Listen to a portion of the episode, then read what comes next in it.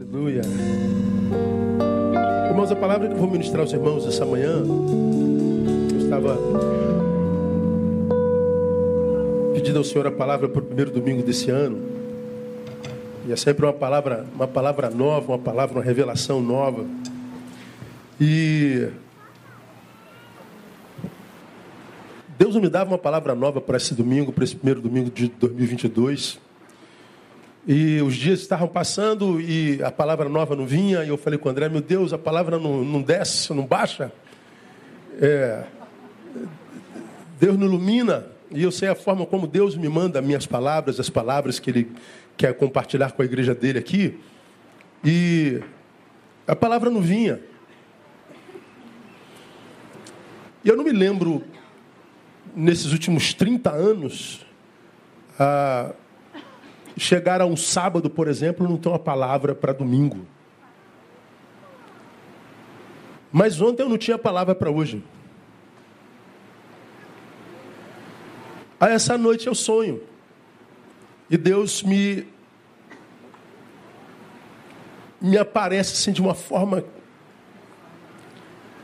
é muito pessoal, não tem como compartilhar esse sonho. E me devolve essa palavra que está aqui, que eu já ministrei a vocês há tanto tempo, que tem a ver com esse nosso bendito coração. Aí, nesse sonho, ele me fez lembrar de uma, de uma fala que eu vi numa dessas retrospectivas 2021, que aparecem em todas as televisões. Né? O que, que aconteceu no ano, em 2021? E uma senhora que, que é, foi envolvida por um cidadão 71, 171, que entra nesses sites de, de relacionamento e todo mundo que entra em site de relacionamento entra como anjo Gabriel. Todo mundo que conhece alguém, opa, o anjo Gabriel está aqui no site de relacionamento. Aí o cara tem, sei lá, 40 anos, é um anjo Gabriel e está sozinho. Não se acha anjo Gabriel assim tão facilmente, né? E nem acha a Madre Teresa de Calcutá também, não é? E ele vendeu uma imagem tão grande, tão grande, tão grande, tão grande, tão grande. Bom resultado, ela se entregou e ele conseguiu tirar dela mais de 800 mil reais. Sumiu. Aí depois que ele sumiu, foram ver que o cara dá esse golpe por todos os lados. E essa, essa menina, ela, essa senhora, né? Ela falou assim: O meu coração me traiu. Quando, quando eu ouvi essa frase, o meu coração me traiu, aí veio essa palavra aqui. O meu coração me traiu.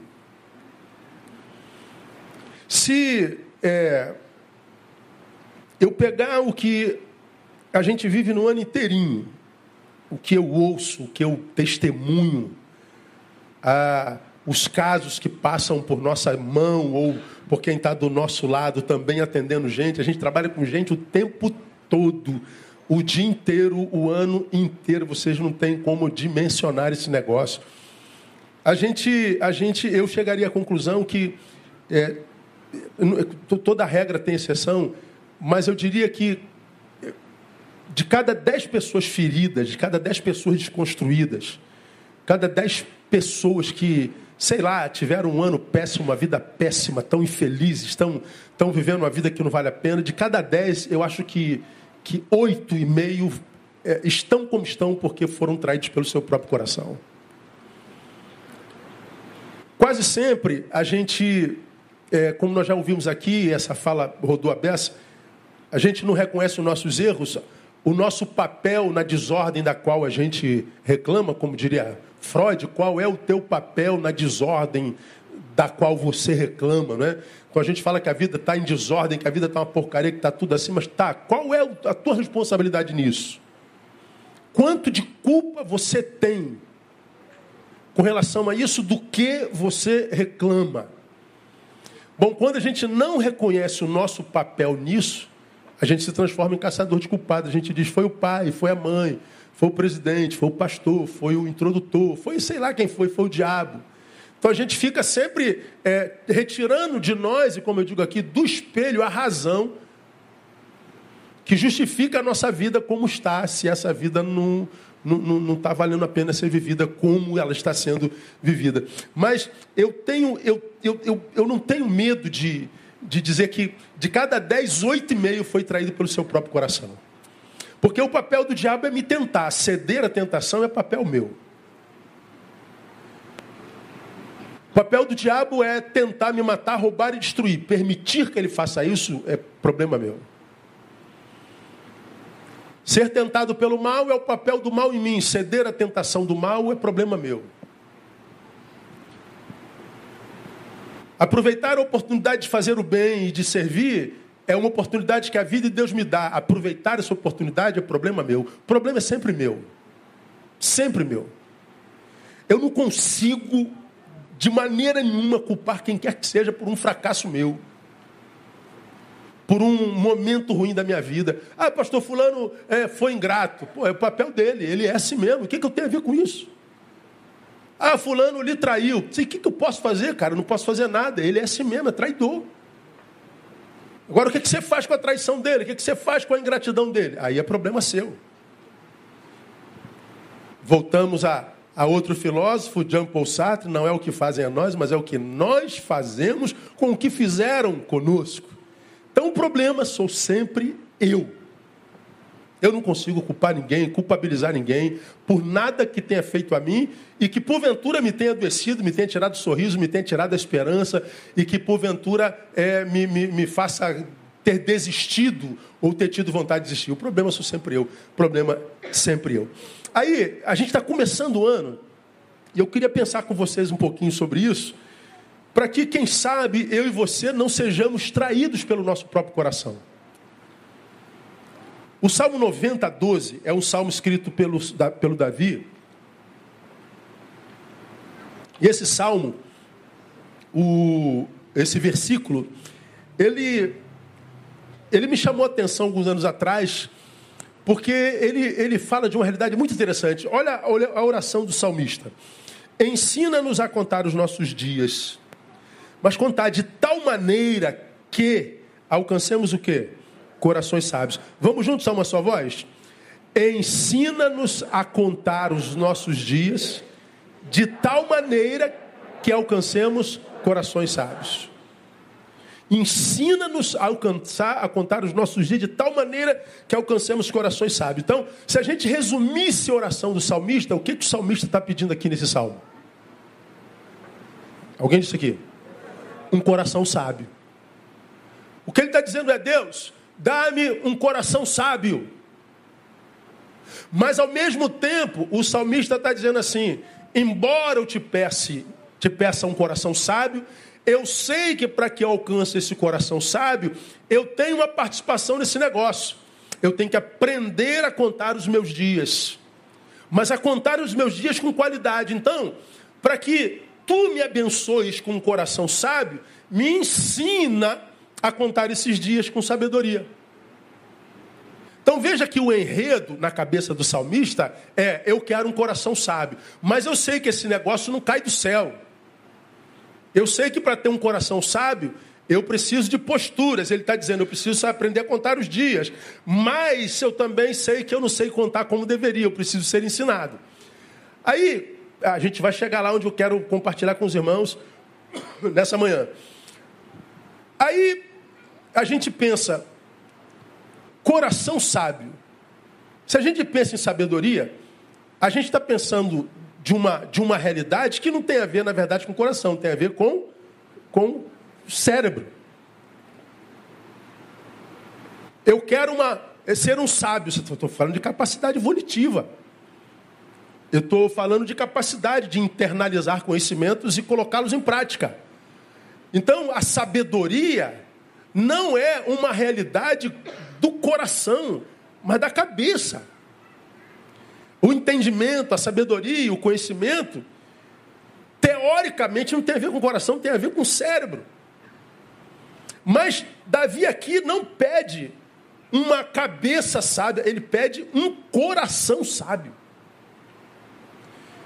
Aí a gente pergunta, né? Por que, que nós precisamos de um coração sábio? Por que, que Davi pede a Deus um coração sábio?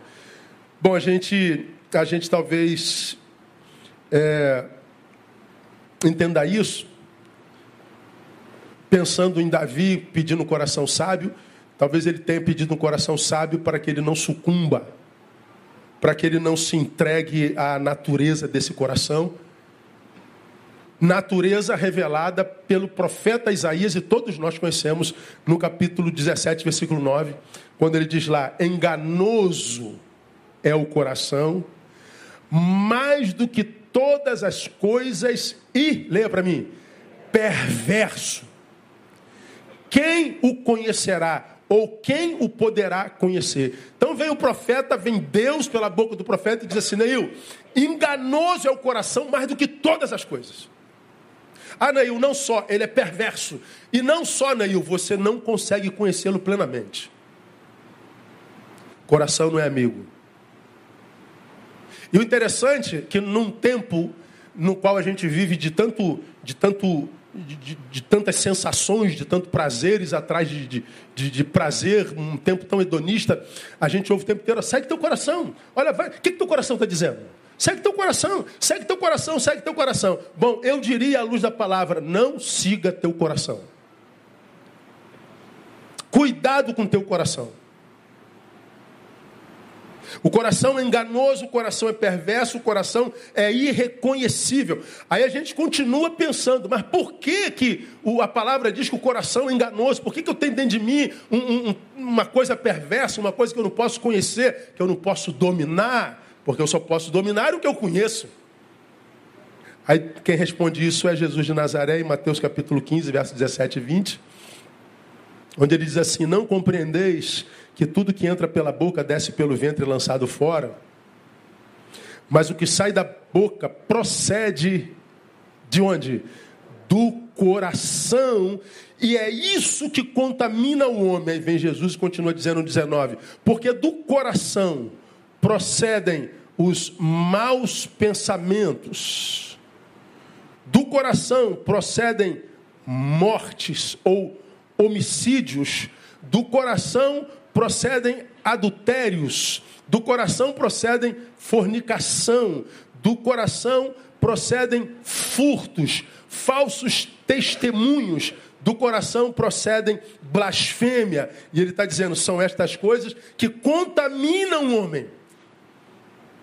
Então, quando Jesus diz assim, a, a, quando, quando a palavra diz, quando o salmista diz, me dá um coração sábio, é, acredito que Davi está dizendo, porque eu sei que o meu coração é enganoso, meu coração é perverso. Então eu quero um coração santificado, eu quero um coração, Deus, que, que, que não seja perverso, que não seja enganoso, que não seja irreconhecível, que não seja meu inimigo, que não me contamine, que não me auto-sabote, que não desqualifique a minha existência.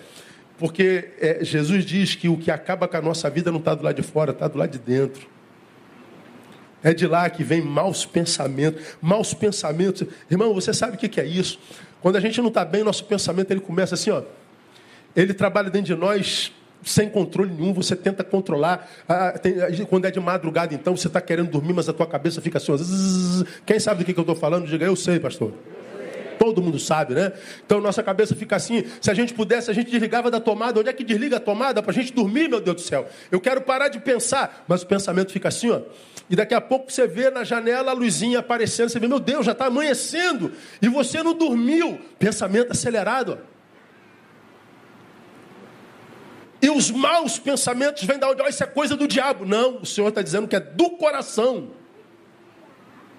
Homicídios mortes. Por que, que fulano matou fulano? O diabo que fez isso. Não, é o coração.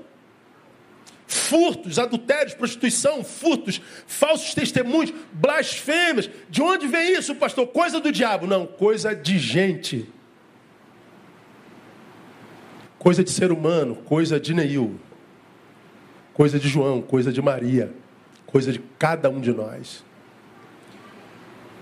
Outro texto que corrobora essa palavra, irmãos, é Tiago, capítulo 1, onde eu não mandei esse texto para aí não, painel, desculpe.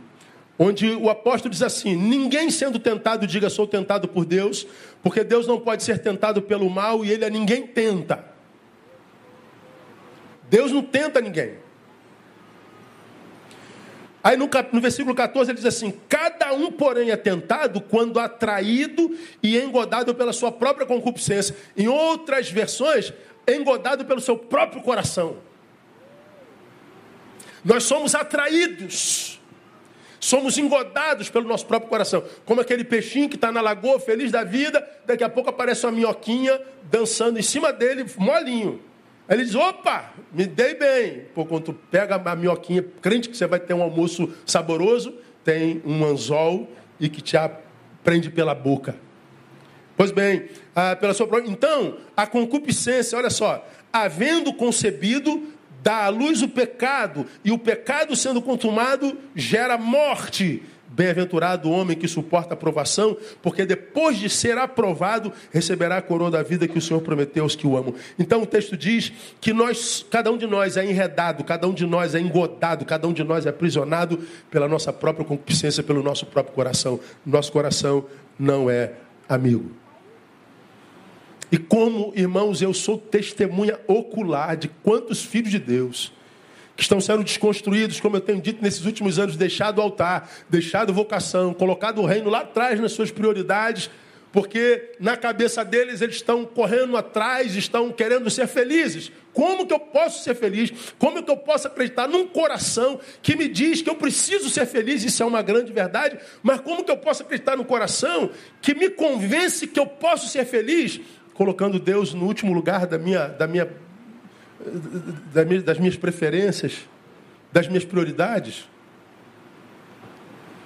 Então, como vocês podem ver, irmãos, o poder que desconfigura, destrói a vida de uma pessoa, não está numa outra pessoa, está dentro dela mesma, está dentro do seu coração. Então, como nós já aprendemos aqui, o mal contra o qual nós temos que lutar, não é o mal que fazem a nós, mas o mal que é despertado em nós quando o mal que fizeram a nós se encontra com ele.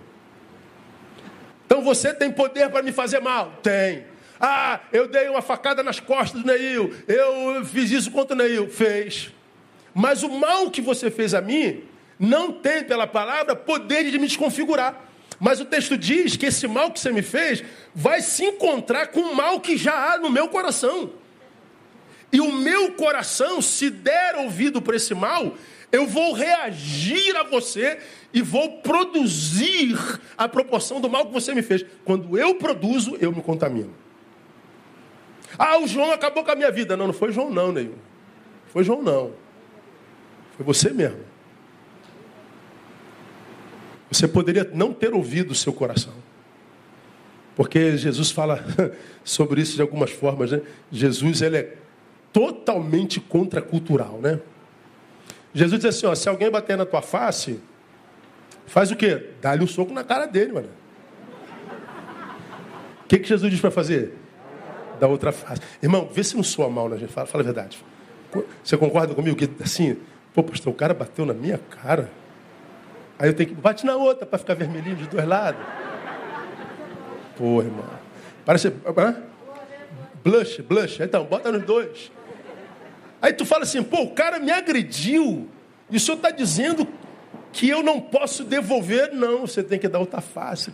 Aí você fala assim, cara, o, o, o meu coração diz assim, cara, não dê na minha face, irmão. Não dê que eu vou dar na tua cabeça. Vou lhe dar uma banda e vou lhe chutar. Porque lá dentro nosso coração diz assim, eu não levo desaforo para casa. Pois é, o evangelho é contracultural. A gente sabe que não é literal essa palavra do Senhor, mas o que o Senhor está dizendo é o seguinte, Neil: não se transforme nele. Não permita que o que ele fez no teu corpo adoeça a tua alma. Porque se ele bate na tua face e você bate na dele, não é o que ele fez na tua face que te adoece, mas o que você fez na face dele. Porque não é o que entra no homem que o contamina, mas o que sai que o contamina. Deu para entender, não? Então entrou. Opa, isso não me contamina. Pá! Isso contamina, saiu de mim. É a minha produção que me mata. Então, quando você faz mal a mim, eu tenho que me preocupar não com o teu mal, porque eu não tenho gerência sobre as suas ações, suas atitudes. Mas eu tenho que me preocupar com o mal que há em mim, que vai ser despertado com essa safadeza que você fez comigo.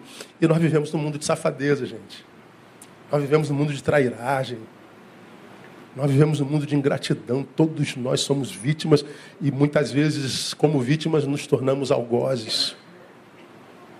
E aí, quando a gente se torna o algoz, a gente se contamina, a gente desconfigura a nossa vida todinha. Então, a palavra de Deus para esse nosso ano é cuidado com o teu coração, cuidado com o mal que há dentro dele, que pode ser despertado. Essas águas sujas que estão lá no fundo, alguém pode sacudir essa água ela vem e você vai vomitar isso na vida. Quando você vomita isso na vida, isso volta para você.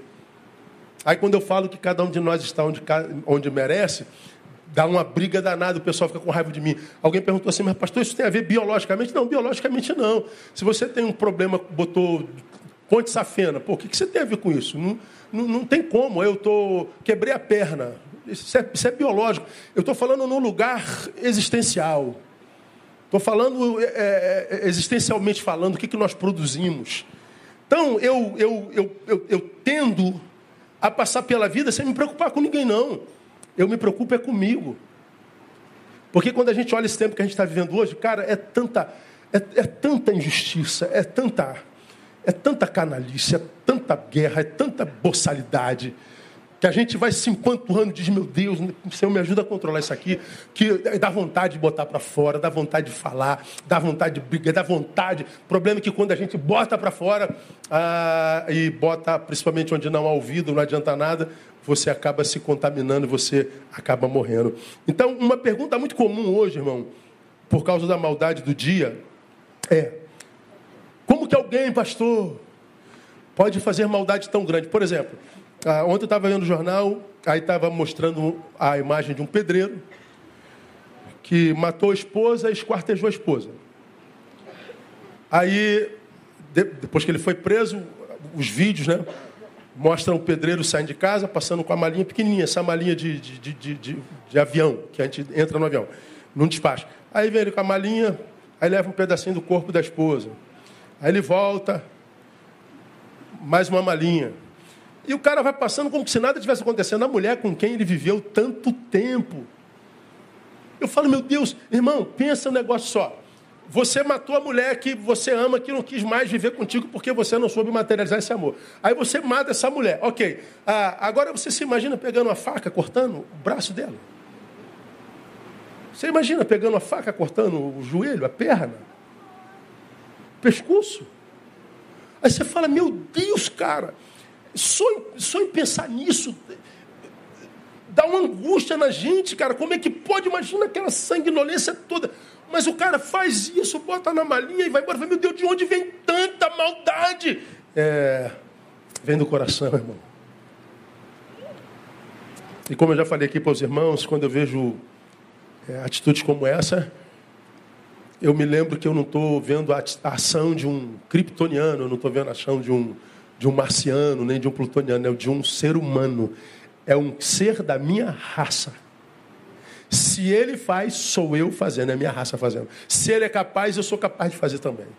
Nunca, pastor, pois é, nunca aquele homem planejou é, a longo prazo matar a mulher, esquartejá-la e passar com ela numa bolsa. Mas alguma coisa foi acontecendo nele, que isso foi se tornando possibilidade, que isso foi passando pelo pensamento dele, e é do coração que vem os maus pensamentos, é do coração que a gente é engodado pela nossa própria concupiscência, e isso dando lugar, concebe o pecado. E nós morremos por causa desse pecado. Nosso coração não é nosso amigo. Então nós precisamos orar como Davi, Senhor, me dá sabedoria. Porque é a sabedoria do coração que me livra do veneno que há nele. É isso que Davi está querendo dizer para nós. Aí a oração do salmista é: Senhor, é, é, me dá um coração sábio. E como que ele pretende alcançar um coração sábio? É aqui que está a questão. Ele diz assim: Senhor, ensina-nos a contar os nossos dias. Então, como é que eu e você, irmão, podemos receber de Deus um coração sábio? Primeiro, aguçando a percepção que nós temos de cada dia. Cada dia. Ensina-nos a contar os nossos dias. Pense comigo. Eu e você contamos o quê? Dias ou anos? Nós contamos anos. Ah, hoje é meu aniversário. Ou seja, estou fazendo mais um ano. Oh, mais um ano. Ah, dia 31 acabou, dia 1 chegou de janeiro. Feliz ano novo. O que, que o salmista está dizendo assim? Deus, eu não quero contar meus anos, eu quero contar meus dias. Eu quero ter percepção, Senhor, de cada dia. Ensina-nos a contar. Ele está dizendo, isso é não deixar que nenhum dia passe despercebido em nós, independente da qualidade dele. O que Davi está pedindo é o seguinte: Deus, não me permita desperdiçar dias. Não me permita estragar meus dias. Não me permita passar pelo dia sem perceber a tua presença nele, principalmente naqueles dias cujo mal for muito grande. Porque nós pregamos alguns domingos atrás, palavra do Senhor que diz: basta cada dia o seu mal. E eu falei que todo dia carrega mal em si mesmo todo dia carrega mal em si mesmo. Mas também falei que não há, num dia só, mal suficiente para estragar a vida de ninguém. Quem são os que estão sendo estragados pelos males da vida? Aqueles que trazem males de ontem e trazem males de amanhã. E eles somatizam no hoje e o hoje fica insuportavelmente invivível. Porque é muito mal num dia só. Agora, se a gente se torna bom gestor de nós mesmos, nós vivemos o mal de hoje, não deixamos para amanhã. Nós não trazemos o mal de amanhã para hoje, mas nós celebramos o dia, todo dia, independente da sua qualidade. Aí você vai ver que é, Deus vai nos abençoando com sabedoria. Deus vai nos dando um coração administrável, um coração que não é facilmente penetrável, que não se deixa abalar por causa de uma crítica, por causa de um abandono, por causa de uma perda, por causa de, de, de, um comentário, por causa de nada. Teu coração, ele vai se blindando para essas coisas. Por quê? Porque ele está preenchido pela graça daquele dia. Agora, se eu não vivo esse dia por alguma razão, eu chego amanhã vazio daquele dia. Não administrei o mal de ontem, fugi dele, Fui para o baile, joguei para debaixo do tapete. Então, quando eu chego amanhã, ele está por se resolver. Ele se somatiza com esse aqui. E como eu fugi dele e fiquei focado nele enquanto pensamento, não vivi as alegrias desse dia. E aí eu não só tenho a somatização de um problema, como eu estou enfraquecido da alegria que eu não vivi. Aí isso vai se somatizando nas nossas vidas. E a gente depois de meses, depois de anos, a gente está vivendo uma vida insuportavelmente insuportável e a gente não sabe por quê. A gente vai dizer, ah, foi porque fulano não me ajudou, foi porque Beltrana me, me, me, abandonou, foi porque Deus não se importou. Não foi não, gente. Somos nós. Somos nós. Nós tendemos a valorizar só os dias bons. A gente desconsidera o dia mal. A gente vai passando pela vida e a gente descobre que naquele dia 14 de dezembro, ah, sei lá, o carro quase me atropelou e eu caí de moto, mas estou vivo. Eu não quero nem lembrar desse dia. Tem que lembrar. Tem que lembrar. Valéria, Valéria caiu sozinha com a moto dela. Ela parou para ver um amigo. A moto tombou, a motinha de, de, de 100 cilindradas, uma, uma motonetazinha. Cai no joelho dela, quebra em três partes. Falei, imagina se fosse uma, uma moto de, de 1.900 cilindradas, de 370 quilos, ia matar a neguinha. Mas ela quebrou em três partes. Aí você fala, pô, não quero nem lembrar do dia 31. Pera aí, filha. Não é o caso dela, tá? Que André conversando com ela no final da noite, ela estava celebrando a vida, irmão. Por quê? Porque nós saímos de um culto abençoadíssimo. Nós saímos de um ano como sobrevivente. Deus nos supriu em 2021. 2000, dia 31 foi um ano que você virou com seus parentes, que você comeu peru, que você comeu rabanada, que você tomou Coca-Cola, que você tomou vinho, sei lá, você comeu feito um, um, sujeito que come muito, né? E, e tal. Aí, mas porque quebrou o joelho, esse dia não presta. Presta! Esse dia presta. E esse dia maravilhoso foi um dia que, lamentavelmente, foi também o mesmo dia no qual eu sofri um acidente. Mas eu não posso desprezar esse dia por causa do acidente. Só que quando chega amanhã a gente só lembra do acidente. A gente só lembra da dor. A gente só lembra da crítica, mas teve alguém que falou bem de você no mesmo dia. mas a gente só se prende a quem falou mal. Está dando para entender, irmão, o que eu estou falando? Amém ou não? Então nós precisamos ser melhores administradores dos nossos dias. Dias. Chegar ao final do dia, quando você deitar lá, na sua cama, olhar para trás, gasta cinco minutinhos fazendo uma análise do seu dia. Para que, quem sabe, você, ao invés de dormir reclamando porque aquele dia foi punk, você diz: Caraca, esse dia foi punk, mas como é que Deus me abençoou nesse dia punk? Rapaz, esse dia foi pesado, meu irmão, o bagulho foi doido. Mas como essa doideira desse dia não foi capaz de me roubar a alegria de ter vivido, aí você vai chegar ao final do dia, irmão, você vai ter uma razão para agradecer ao Senhor. E ao invés de você colocar diante do Senhor só as tuas dores, você vai colocar diante do Senhor a tua gratidão. Gratidão é semente. É adoração, é semente. Celebrar os dias. Você imagina, irmão, se, se Deus nos abençoasse pelo aproveitamento ou pelo desperdício dos nossos dízimos. Quanto tempo a gente desperdiça do dia com bobagem? Quanto tempo brigando por nada? Quanto tempo perdendo, criticando alguém, falando mal de alguém? Quanto tempo curtindo a mágoa? Curtindo, a minha época falava a fossa, né? A gente, quando tinha problemas amorosos, pô, tô na maior fossa. Acredita, jovens, que a gente chamava disso? É fossa. Hoje não fala mais não, né? Como é que fala quando você tá bad assim? É bad mesmo? Pô, tô na maior bad. A gente fala, tô na maior fossa. É na fossa mesmo.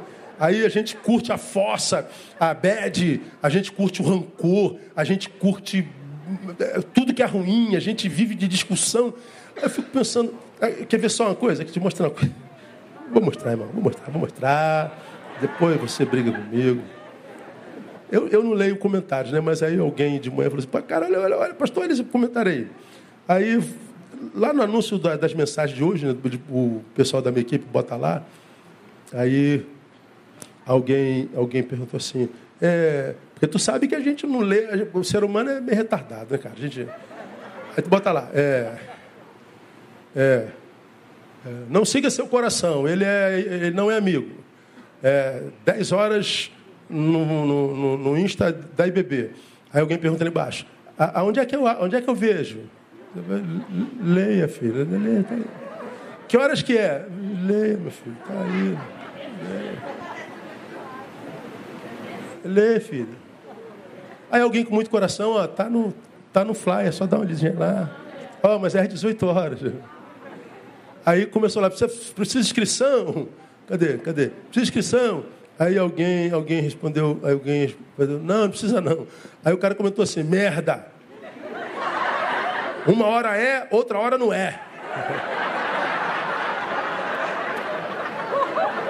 Uma hora é para fazer inscrição, outra hora não é.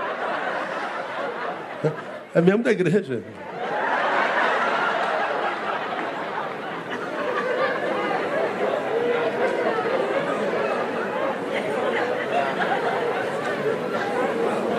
Aí eu pergunto, está vivendo a vida da, da igreja? Não está.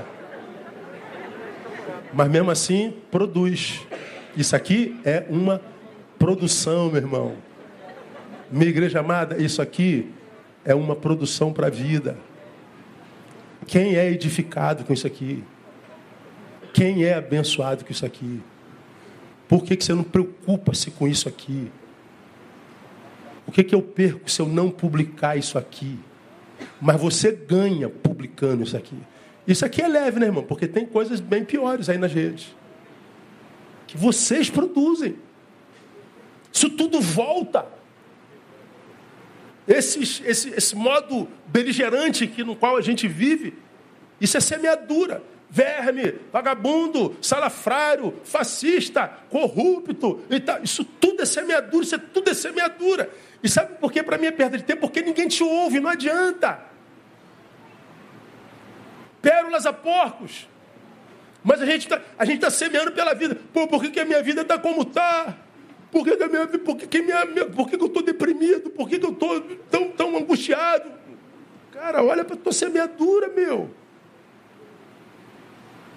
Olha para a tua semeadura, olha quanto desperdício de vida. Esse desperdício de vida faz com que o mal do nosso coração aparentemente se torne maior do que aquilo que a gente possa suportar. Por que, que o mal se torna maior do que aquilo que parece a gente pode suportar. Porque ele está em ebulição dentro de nós o tempo inteiro. E o bem não. O silêncio não, a meditação não. Mas o mal está aqui em ebulição. Então chega uma hora que ele domina a gente. Fica difícil de administrar. Você vê, irmãos, quando. Pode prestar atenção. Quando você se vê assim, ó, muito triste, quando você perceber que você está naquele dia, naquela semana murmurante, bad, como acabei de falar aqui, mal. Por que, que nós temos esses dias maus, piores que os outros? Ah, quando a gente está assim, a gente está assim porque a gente está em contato por maior tempo com o mal que nos habita. Você está pensando na crítica, na angústia, no abandono, no desespero. Você não está linkado naquilo que é razão para agradecer, naquilo que é razão para celebrar, naquilo que é razão para dar glória a Deus, naquilo que é razão para fazer uma comemoração. A gente está pensando só naquela coisa ruim, naquela coisa ruim, naquela coisa ruim, naquela coisa ruim. E o que, que a gente faz quando a gente está nesses dias? Nós murmuramos, nós reclamamos, nós blasfemamos, nós não valorizamos aquele dia inteiro e queremos que. Não me fale desse dia. Tem que falar desse dia. Porque nesse dia mal aconteceu um monte de coisas boas na sua vida. E se você acha que não aconteceu, se a Bíblia diz que basta cada dia o seu mal, ou seja, que todo dia carrega mal em si mesmo. Uma coisa boa aconteceu nesse dia. O mal desse dia não lhe impediu de chegar ao final dele. E se você ficou, chegou ao final desse dia mal, esse dia teve alguma coisa boa. Você descobriu a tua capacidade de suportabilidade. Cara, eu pensei que eu não ia aguentar, pastor. Você pensou, mas aguentou. Como é que você sabe? Porque o mal te revelou isso. Então nós precisamos aprender a contar os nossos dias, aguçar a percepção de cada dia. Aguçar a percepção de cada dia é, é, é, é lembrar uma palavra que eu mostrei aqui de Eclesiastes 7,14. Não preciso me aprofundar nisso. Eclesiastes 7,14 é, é maravilhoso. Olha o conselho do sábio. No dia da prosperidade, regozija-te. E no dia da adversidade, considera. Por quê, pastor? Porque Deus fez tanto este como aquele, para que o homem nada descubra do que há de vir depois dele. Como é que está o teu dia? Ah, muita alegria, celebre. Como é que está o teu dia? Bravo, pastor. Considera, não despreza esse dia, não. Não tira esse dia da tua agenda, não. Não tira esse dia do teu mês, não. Mas por que, que não, pastor? Porque Deus fez tanto um como outro. Quem foi que fez o dia bom? Diga para mim. Quem foi que fez o dia mal? Deus. Quando eu desprezo o dia mal, eu desprezo algo que Deus fez para a minha vida. E Deus, o Deus que a gente conhece, não daria à nossa vida alguma coisa sem propósito. Há propósito nesse dia mal. Há propósito nessa maldade do dia. Deus não é masoquista. Ele não tem prazer na dor aleatória dos seus amados. Tudo em Deus é escola. Então, como eu costumo dizer, irmão, na verdade, à luz desse texto, não existe dia mal. O que existe é gente incompetente para vivê-lo.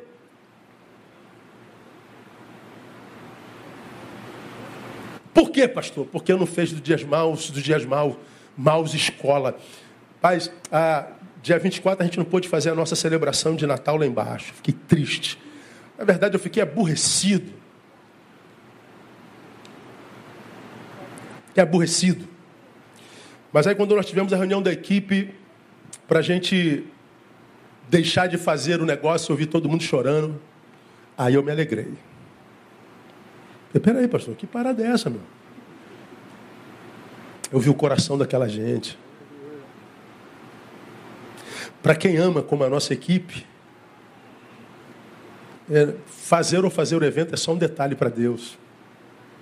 Aquele amor que o fez chorar, que os fez chorar por não poder servir, já é semente para Deus. Eu falei, gente, eu estou cercado de gente muito amorosa, eu estou cercado de gente muito boa. Aí você fala assim, mas pastor, tem gente que não presta na nossa igreja? Claro que tem, meu irmão. Tem gente fofoqueira na sua igreja, pastor? Meu Deus do céu, dá uma olhadinha pro lado aí, irmão.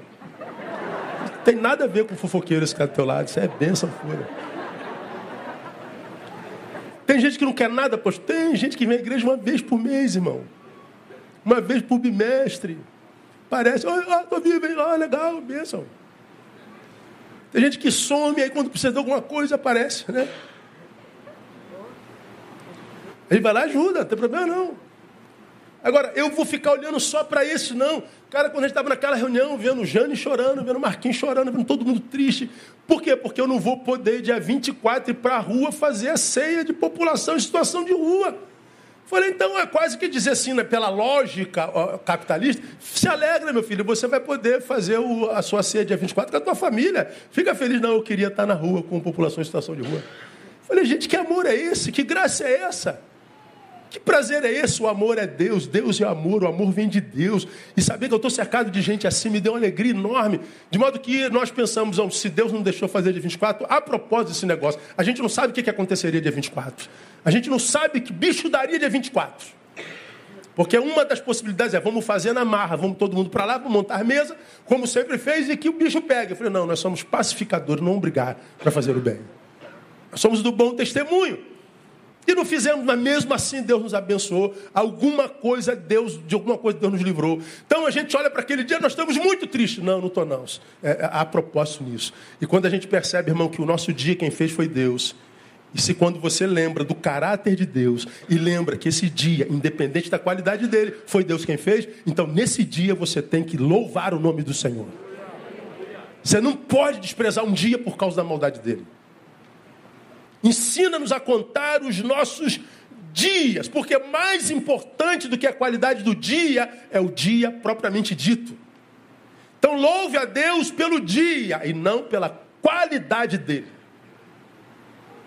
Não pela qualidade dele. Quem não valoriza o dia por causa da sua qualidade peca e sobretudo, irmãos, multiplica os dias maus. Porque eu acho que Toda vez que nós pais geramos algum, aspas, mal no nosso filho, castigo, palmada, surra, para ele é maldade, não é? Mas quando você castiga teu filho, é maldade ou é amor? É o amor em ação, não é? É o amor em ação. Tá doendo, pai? É amor, filho. Não, não pode ser, pai. Amor não dói, dói. Amor dói. Muitas vezes nossa vida está doendo, não é porque Deus abandonou e nem porque o diabo se levantou, mas porque Deus está nos amando e tentando fazer-nos entender que mais importante do que a qualidade do dia é o dia propriamente dito. Deus vai te dar ótimos dias em 2022, mas alguns dias serão ruins também. E que Deus te dê a graça de valorizar esse dia, independente da qualidade dele. Você vai ver que os bons dias se multiplicarão nesse ano no nome de Jesus. Se você recebe, aplauda ele, porque ele é bom. Como que a gente consegue um coração sábio, pastor, aguçando a percepção que temos sobre cada dia? Segundo, reconhecendo a nossa necessidade intrínseca de crescimento. Ensina-nos a contar os nossos dias de forma que alcancemos corações sábios. Então, o que o cara está dizendo? Eu não tenho um coração sábio, preciso crescer. Esse é um grande problema para essa geração, porque essa geração se acha muito melhor do que o que de fato é. Essa geração se acha cereja do bolo. Pai, você não sabe de nada. Mãe, você não sabe de nada. Pastor, o senhor está ultrapassado. Coroa, dá um tempo. Quem sabe a minha rapaziada da, da federal. É.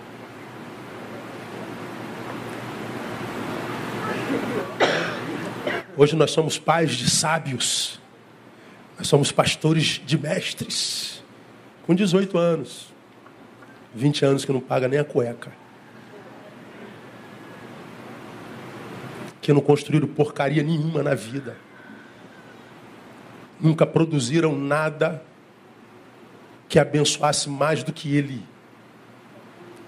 Mas eles já se acham mestres. Já se acha pronto geração pronta. Aí quando você diz, você tem que alcançar isso, não, já tenho. Pois é. Você já tem, né, cara? Arrisca esse versículo aí da Bíblia. Que não serve para você. Se precisa alcançar é porque não tem, precisa crescer. E quando a gente, irmãos, admite que a gente precisa melhorar, a gente está fazendo um bem para a nossa alma terrível. Ah, 31 a gente escreve lá nossos pedidos, né? eu escrevo o meu também. E eu pontuei algumas áreas da minha vida que eu preciso melhorar tanto. Eu falei, meu Deus, estou com 55 anos e ainda não consegui. Tem tantas coisas na minha vida que eu preciso botar em ordem, que eu preciso vencer. Eu falei, Deus, eu te peço isso aqui há décadas e até hoje nada, até quando?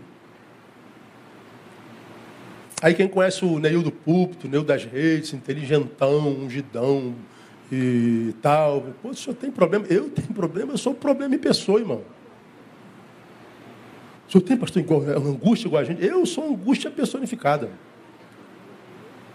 O, o senhor também tem noites que a seu pensamento assim? É, tem, tem, tem, tem. O senhor também tem vontade de chutar balde de vez em quando? Eu, todo dia acordo o balde está escrito, chute-me. Todo dia acordo e está lá, se eu é hoje. Vontade de pegar no pescoço? Mas queria ser um polvo para pegar em oito ao mesmo tempo, assim, ó. Não faz porque eu luto contra mim assim desesperadamente. Porque se eu der lugar ao meu temperamento, se eu der lugar ao meu desejo, se eu der lugar às minhas vontades, irmãos, eu viro o meu diabo.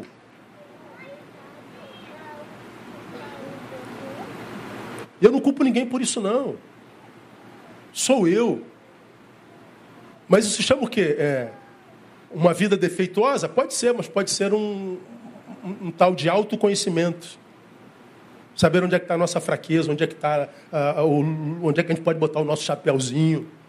É, pode ser se recusar a se tornar uma mentira, vender uma imagem, um, um holograma, um no púlpito, outro fora do púlpito, um na rede, outro fora na rede, virar isso aí. É, é, eu me recuso, cara. Me recuso é, é, me ajoelhar para orar, me recuso me, me ajoelhar para orar ao Senhor e fazer isso aqui, ó. Buscando ao Senhor no início do ano.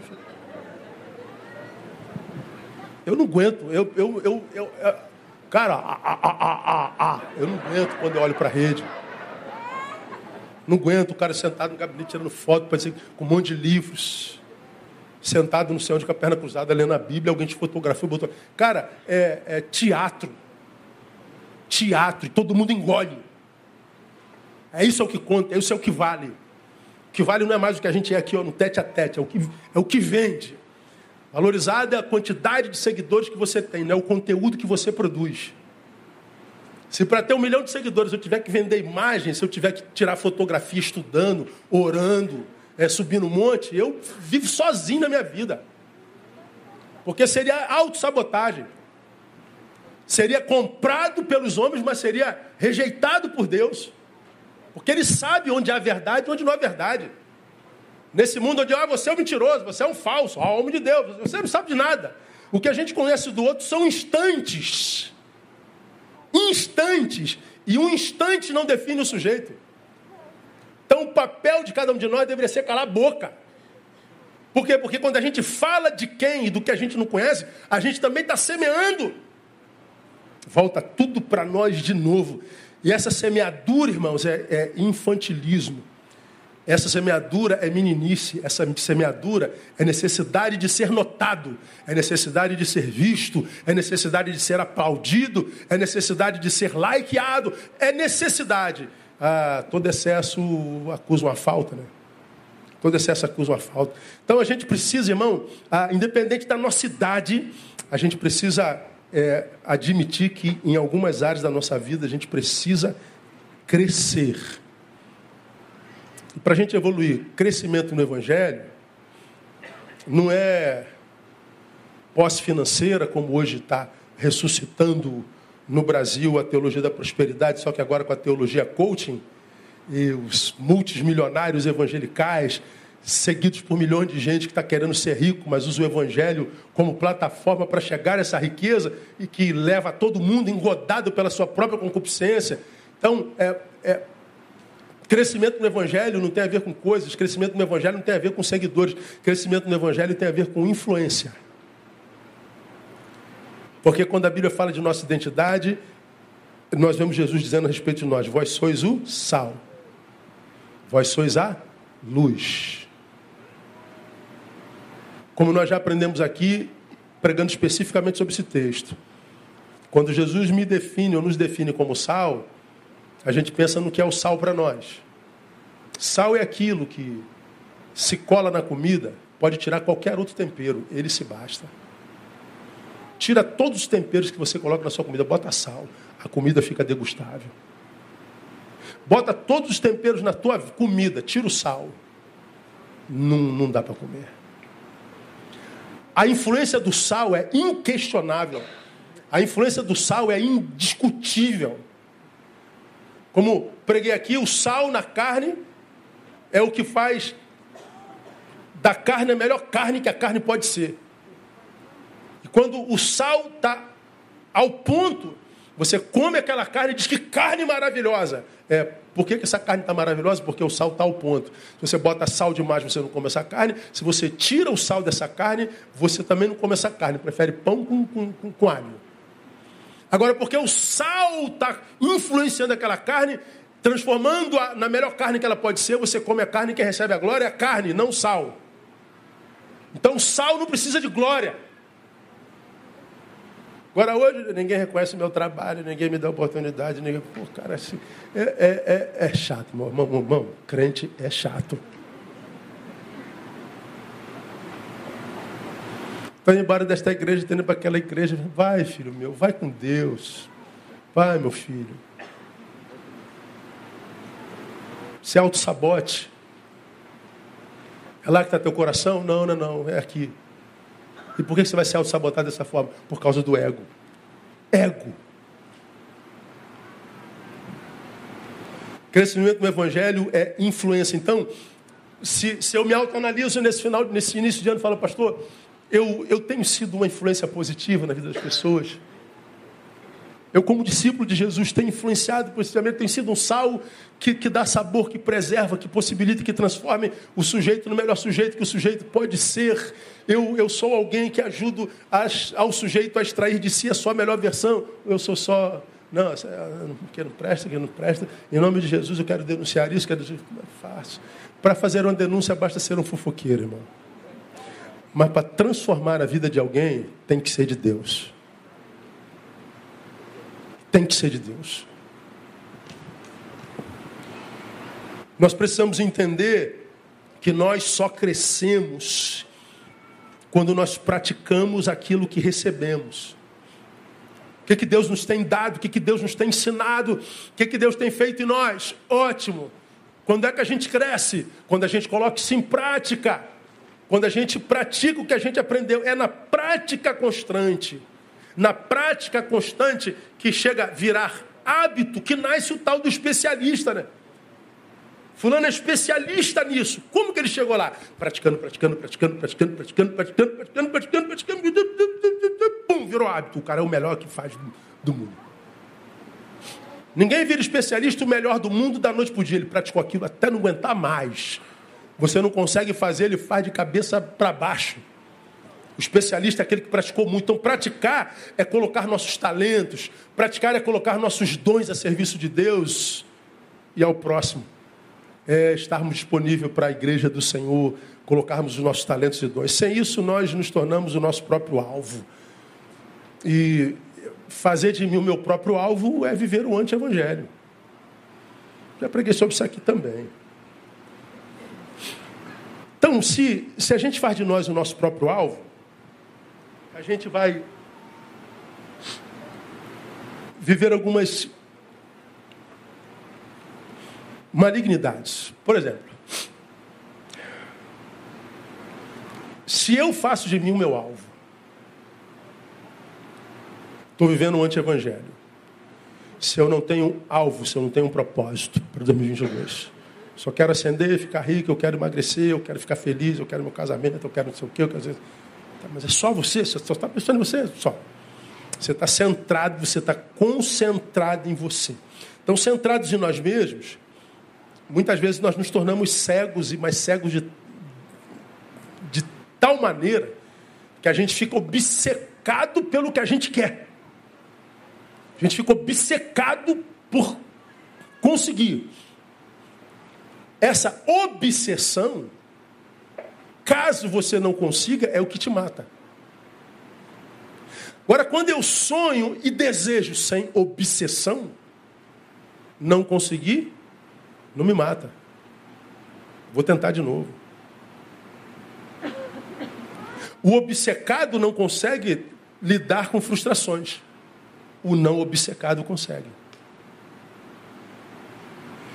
E obcecados, nós desmerecemos algumas realidades. Quais, pastor? São duas. Que o que necessitamos só acontecerá no tempo de Deus e não no nosso.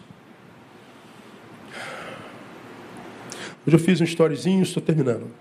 Vamos celebrar a nossa comunhão. E disse assim, ó, 2022 em Deus já está pronto. Para nós hoje é só o dia 2, né? Dia 2? É.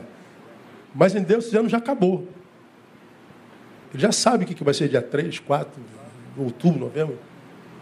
Qual é o nosso papel nisso? Só não atrapalhar a Deus com relação ao que Ele quer fazer na nossa vida. Esse ano já está pronto, irmão. E o que Deus preparou para nós foi um ano de bênção. A gente só precisa não atrapalhar. De modo que o que Deus tem para mim vai chegar, mas no tempo dele e não no nosso.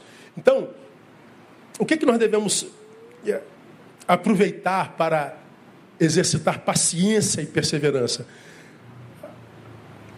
Desenvolver essa, essa capacidade de esperar em paz, de, de, de, de entender que eu preciso crescer nessa área da espera, de linkar o meu tempo com o tempo de Deus, de entender que muitas vezes a minha incapacidade de esperar me faz um cara viver obsessão, viver obcecado por algo, pelo sucesso, pela fama, pelo casamento, pelo, pelo, pelo, pelo.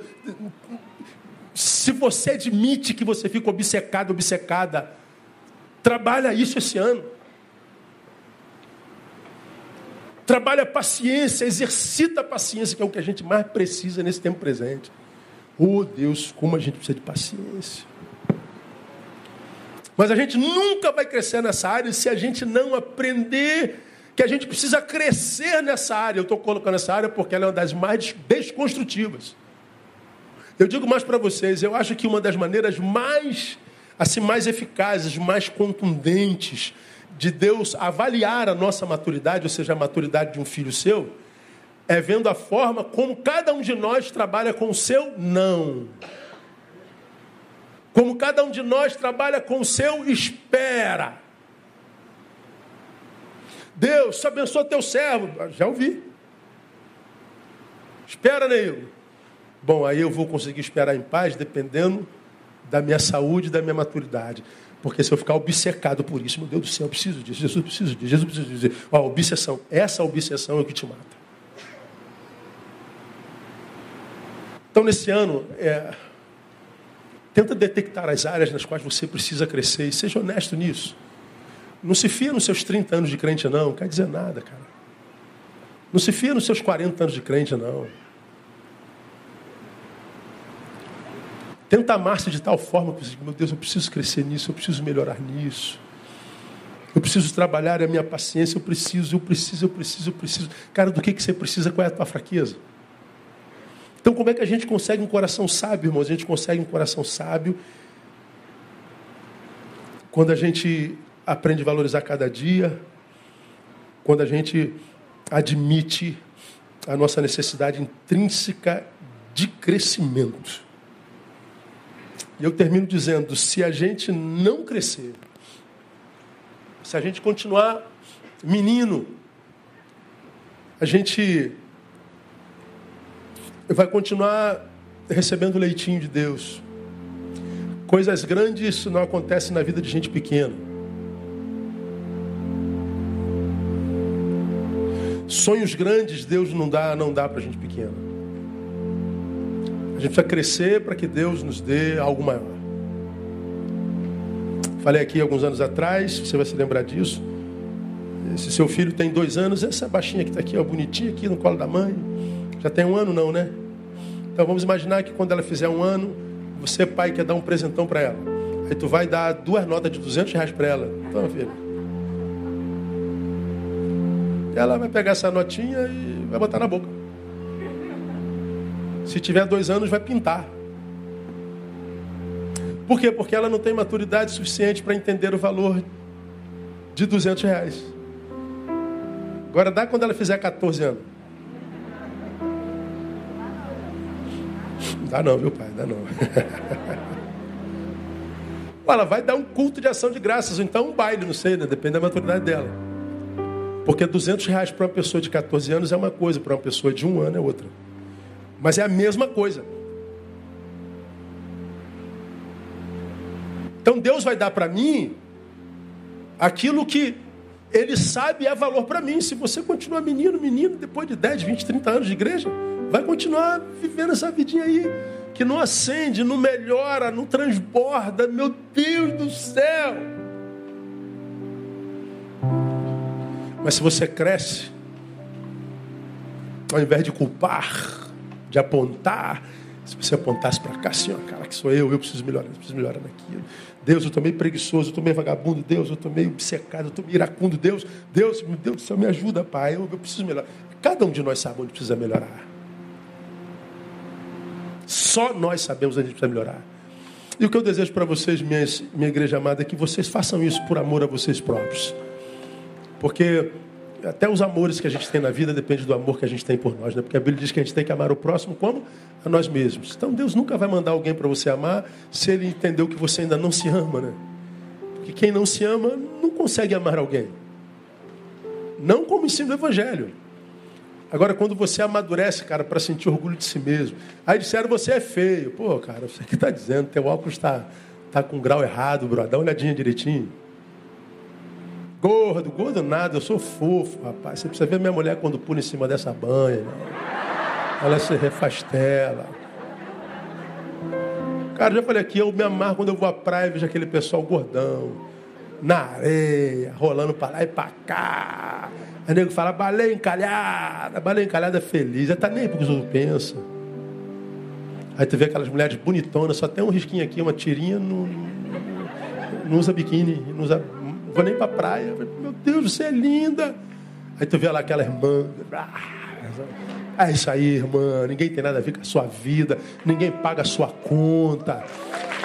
Ninguém tem nada a ver com a tua alegria, com a tua beleza, com a tua feiura, com a tua gordura, com a tua magreza. Ame-se. E vai viver a vida. A gente só tem uma vida para viver. A gente não volta, a gente não crê nisso.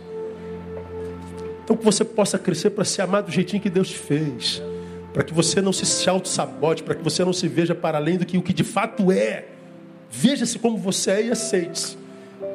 Bota no papelzinho o que você precisa melhorar e trabalha. Pum, tique, opa, já que já vencia, opa, venci também tal. E cuidado com o teu bendito coração, ele não é teu amigo. Bem, amados, vamos aplaudir ao Senhor, que Deus abençoe vocês e ajude vocês a praticarem isso. Glória a Deus.